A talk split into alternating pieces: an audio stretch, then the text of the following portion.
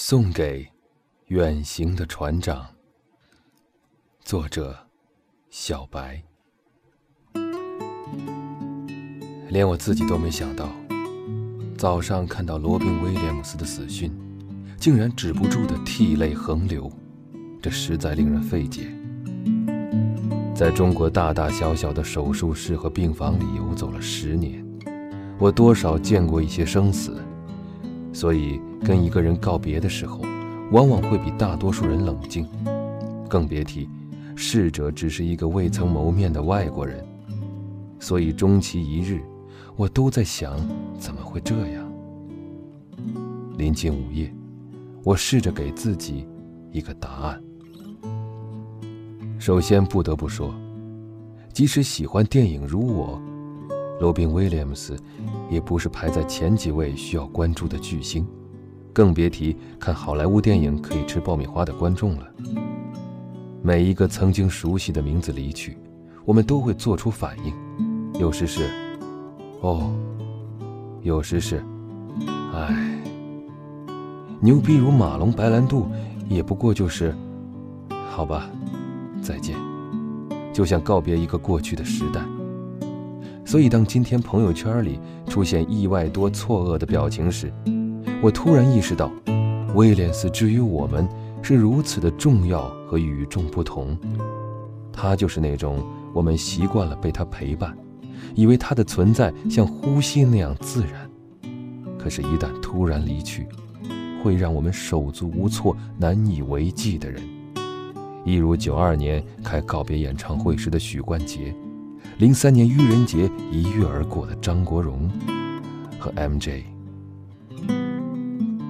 其次，我在寻找他如此重要的原因时，也清晰地认识到，作为嗑药酗酒。就跟我们打麻将一样的美国人，威廉姆斯先生并非道德完人。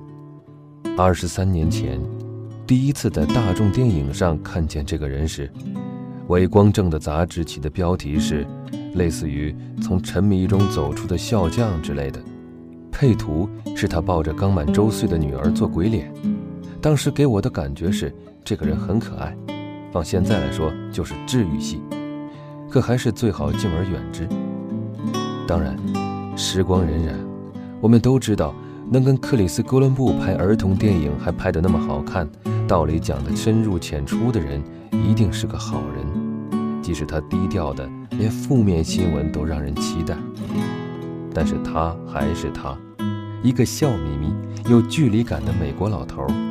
这也是他希望我们认识的那个他，就像他夫人在他离世后发表的那番话。希望大家记住罗宾的，不是他的死亡，而是他带来的无数快乐和欢笑。所以第三，我想到了，可能是所有跟我一样难过的人难过的原因。我们都曾被他穿越重重阻碍，触动过心底那个最薄弱的地方。他可能是带着红鼻子，逗小患者开心的亚当斯医生，置身乱世，始终保有一份童真的雅各布。心里重创，却可以跟你一起躺在中央公园数星星的乞丐教授，甚至遇到心上人会害羞的西奥多·罗斯福，肯定有一个形象让你心似暖阳，和蔼可亲的大鼻子，眼神里带点忧伤，在我们失落时带给我们希望。有些人带给我们的不只是欢笑或泪水，可能是世界。对我，他是 Mr. Kitty，我的船长。在像一个朝鲜人一样被教育了二十年，几乎被生活的压力碾碎了梦想的时候，死亡诗社的出现，与我犹如卢梭之于法国大革命。我们何尝不是尼尔和托德这样的懵懂少年？有太多人想为我们的人生负责，但是人之所以为人。选择权难道不该握在自己的手里吗？又或者，一旦给了你这个选择权，你会用它来做什么？放弃掉？这个问题的答案，很长时间以来我不知道，或者不想知道。我习惯于做大海中的一滴水，努力保持着跟周围海域一样的盐度。跟着太阳升起变热，随着月亮升起变凉。可是，在海上漂浮的时候，我也曾羡慕天上的云，明白那是作为一枚液体最好的归宿。但当高温来临时，怯懦也如影随形。每次，我都深吸一口气，潜回深海。所以，《死亡诗社》其实不只是一部电影，它是一盏灯，未必照亮黑暗，但带给人一个最重要的东西——希望。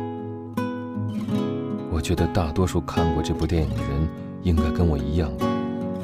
在影片结尾。大家跳上课桌跟 Mr. Keating 告别时，会止不住的热泪盈眶。这种感觉，一如今早我看到那条讯息时，很佩服台湾译者“春风化雨”这个名字，对于这个电影以及它带给我们的感受，几乎是一个完美的表达。对不了解他的人，想说一句。能不能牺牲一个夜晚，看看《死亡诗社》，看看，也许会改变你一生的表演。